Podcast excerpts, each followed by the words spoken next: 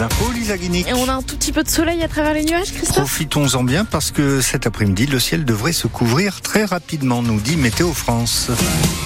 L'homme de 27 ans accusé des coups de couteau à Rouffignac a avoué. La soirée de vendredi à samedi a dérapé dans le petit village du Périgord Noir, blessant euh, deux jeunes hommes. La garde à vue du suspect interpellé hier matin a été prolongée.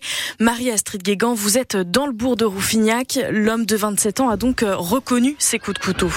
Oui, il a reconnu avoir donné ses coups de couteau, mais il dit que c'était pour se défendre car il a reçu un coup de poing. C'est après qu'il soit remonté chez lui, d'où il est revenu avec un couteau de cuisine. Il l'a utilisé pour poignarder l'homme de 23 ans qui l'avait frappé. Il dit que c'est en voulant éviter d'autres coups qu'il a aussi blessé un autre jeune de 17 ans plus légèrement. Et toute cette bagarre est partie d'une discussion transformée en altercation parce que le suspect avait prêté un briquet aux victimes et que le briquet a disparu en passant de main en main. Ça s'est passé très vite, ça c'est ce que raconte raconte le gérant du snack devant lequel la rixe a eu lieu. Alexandre Jacobi est aussi le beau-père de l'une des victimes. Moi, je n'ai rien vu de, en fin de compte de, ce qui s'est passé. C'est que quand j'ai entendu tes cris, que j'ai vu ce qui s'est passé et que je suis arrivé dehors, ben voilà, il y avait donc du sang partout et tout. Et donc c'est là que j'ai compris que le voisin, enfin apparemment, hein, mais c'est ce qui s'est passé, aurait donné des coups de couteau à, donc à deux jeunes, dont mon beau-fils. Du sang partout, en effet. Il y a encore des traces aujourd'hui tout autour euh, ce matin jusqu'aux étals du marché à, des dizaines de mètres, avec encore les petites étiquettes euh, des enquêteurs euh, de la gendarmerie qui ont passé la journée sur place hier. Et aujourd'hui, sur le marché, tout le monde en parle. Tous ceux qui connaissent les familles viennent prendre des nouvelles des jeunes, des victimes qui sont des petits du village. Merci beaucoup Marie-Astrid Guégan. Vous êtes dans euh, au bourg de Rouffignac. La première victime de 17 ans est rapidement sortie de l'hôpital. La seconde de 23 ans euh, y est toujours. Elle est euh, plus sévèrement blessée au ventre sans que son pronostic vital ne soit engagé. Le suspect de 27 ans pourrait être présenté à un juge demain matin selon le parquet de Périgueux. Une médecin généraliste de 52 ans installée à Saint-Astier a disparu depuis mardi soir. Elle a laissé des lettres à son mari et ses trois enfants expliquant qu'elle ne supportait plus la façon d'exercer son métier. Le parquet de Périgueux a tout de même décidé d'ouvrir une enquête pour disparition inquiétante. Aucun appel à témoins n'a en revanche été lancé. Les pêcheurs de Dordogne se sentent envahis par les cormorans. Les grands oiseaux migrateurs des bords de mer mangent nos poissons des rivières et des étangs du Périgord, du jamais vu selon la fédération de pêche du département. Son président Jean-Michel Ravaille demande une nouvelle, une nouvelle régulation des cormorans. La population de ce, de ce grand oiseau ne cesse, ne cesse d'augmenter. Alors, je, je dirais d'ores et déjà que je suis euh, très inquiet et surtout en colère. Inquiet pourquoi? Parce qu'effectivement, euh, ce, cet oiseau qui a une qui a une forte prédation sur les populations des poissons, puisque c'est un oiseau exclusivement piscivore, euh, est en phase d'expansion, non seulement en Dordogne, mais en France et en Europe en général. Alors, tout ceci pourquoi?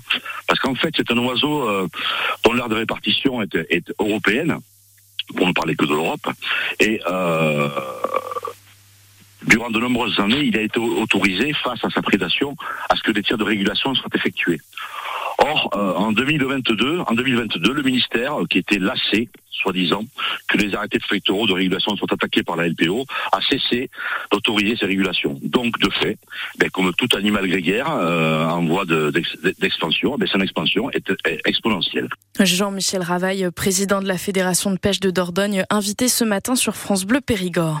L'ultimatum des agriculteurs à l'État est fixé euh, au Salon de l'agriculture à une semaine de l'échéance. La préfecture de Dordogne détaille les mesures locales. 16 élevages du département sont notamment éligibles éligibles aux aides pour faire face à la MHE, la maladie des bovins.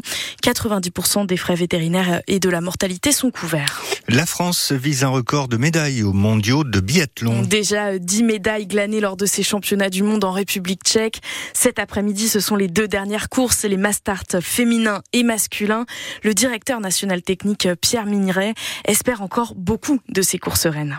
C'est sûr qu'on vise l'or. En plus, on a quand même notre position de leader au classement des nations à, préserver aujourd'hui. On sait que la, lutte doit être difficile avec la Norvège, mais euh, oui, oui, on vise l'or euh, chez les dames, mais aussi chez les hommes, hein, puisqu'on a aussi un potentiel important chez les hommes. Le biathlon français a depuis de nombreuses années un, système qui marche, avec euh, des générations qui se renouvellent presque naturellement.